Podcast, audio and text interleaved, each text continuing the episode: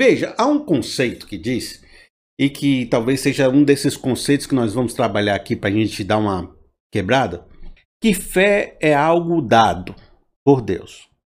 De que a fé que você possui ou que você manifesta, ela é quase que algo que foi dado por Deus para mim, e então eu manifesto.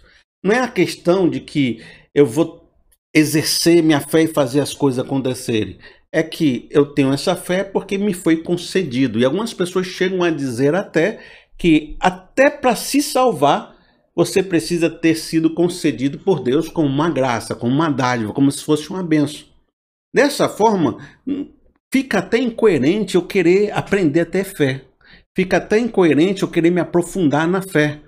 Querer, sabe, me sentir mais confiante, mais poderoso, porque se é Deus que promove em mim essa fé, o fato de eu querer ter mais é, é, é algo ineficiente, não, não, não faz sentido. Por quê? Porque é Ele quem dá.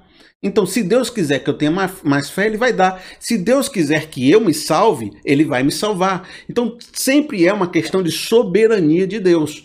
Então, as pessoas, até nas questões dos milagres, por exemplo, preste atenção que isso aqui é profundo, você não sabe às vezes que isso existe, mas você vive num mundo que pensa dessa forma. Então, você aqui você vai orar para uma pessoa que está precisando de uma cura. Aí essas pessoas até acreditam na cura, até acreditam no milagre, até acreditam que Deus vai fazer coisas poderosas, mas elas não acreditam da forma como você imagina. Elas acreditam assim: olha, nós vamos orar para saber se de Deus existe uma cura para você. A oração dessas pessoas não é para mover o coração de Deus, não é para clamar pela cura, não é no sentido de que se a gente orar, Deus vai fazer. Não é isso. A oração aqui é: se a gente descobrir que Deus quer fazer, aí a gente vai proclamar para você que ele vai curar. E aí você vê alguns pastores às vezes que dizem: "Eu sinto que Deus tem uma cura para fazer aqui em alguém. Deus Deus tem algo para fazer. Quem é essa pessoa?" Então eles estão tentando descobrir né, a vontade de Deus para alguém naquele ponto, porque não adianta eu orar por alguém ou fazer algo, tem que descobrir se Deus vai fazer e se ele fizer, aí beleza. Então, eles tiram todo o poder que possa estar na manifestação da fé do indivíduo e colocam apenas no sentido de que nós devemos só descobrir se Deus vai fazer ou não, porque a minha ação, querendo ou não, desejando ou não, pedindo ou não, não faz a, o milagre acontecer, não faz a porta aberta se abrir.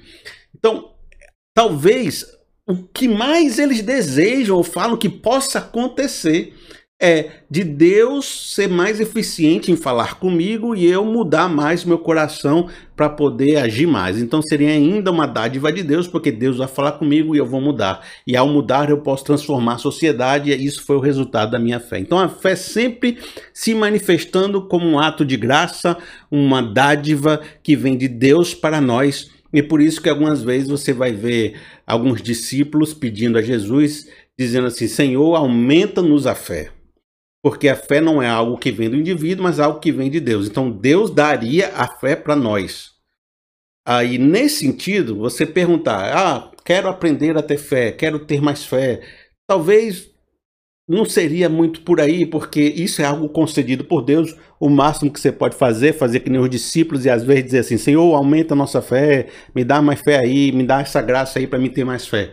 E você nunca vai conseguir fazer nada que não fosse da vontade de Deus, então você só pode orar descobrindo se Deus vai fazer ou não. Entendeu? O que muita gente pensa, da maneira como muita gente pensa, é colocando a soberania de Deus ligada no 100. Então, nada do meu esforço, da minha vontade, da minha intensidade tem efeito né, na, na implementação dessa fé. Bom, aí por que, que às vezes é interessante esse texto? A gente está lendo. Porque ele fala algumas coisas assim, e por isso que eu estou quebrando com você algumas coisas. Preste atenção no que, que ele diz. Ele diz assim: ó, respondeu Jesus: tenham fé em Deus. Aí depois ele diz assim: ó, se alguém disser, aí na sequência ele diz, e não duvidar em seu coração. Então, na direção dessa frase, você vê que tem uma inversão aqui, segundo esses conceitos que a gente estava querendo quebrar. Porque a gente está dizendo assim: que os discípulos chegavam para Jesus e diziam: aumenta-nos a fé. Nesse contexto aqui, você está vendo Jesus pedindo para eles terem fé. É como se fosse um pedido de Deus para a gente e não da gente para Deus. Ora, se é Deus que concede fé e Ele está pedindo para a gente ter fé, se é Deus que nos dá certeza no coração e Ele está pedindo para a gente não duvidar no coração, então tem alguma coisa equivocada aqui. Essa passagem está nos dando a entender, e aí eu estou querendo agora definir com você, para você mudar sua mentalidade, de que sim, há uma perspectiva humana, pessoal, nessa ação de fé. Há algo em mim que promove uma manifestação de Deus. É como se Jesus dissesse: Deus quer fazer. Não há impossibilidade de Deus fazer. Aí você fica, ah, mas se a vontade de Deus, se Deus quiser, e, e Jesus estivesse dizendo, vamos estabelecer que Deus quer fazer. Certo? Vamos estabelecer, Deus quer fazer.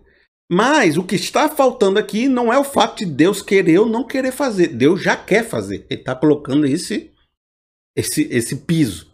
O que está impedindo, o que está sendo o problema aqui, não é se Deus quer fazer ou não. O problema é se o seu coração deseja fazer.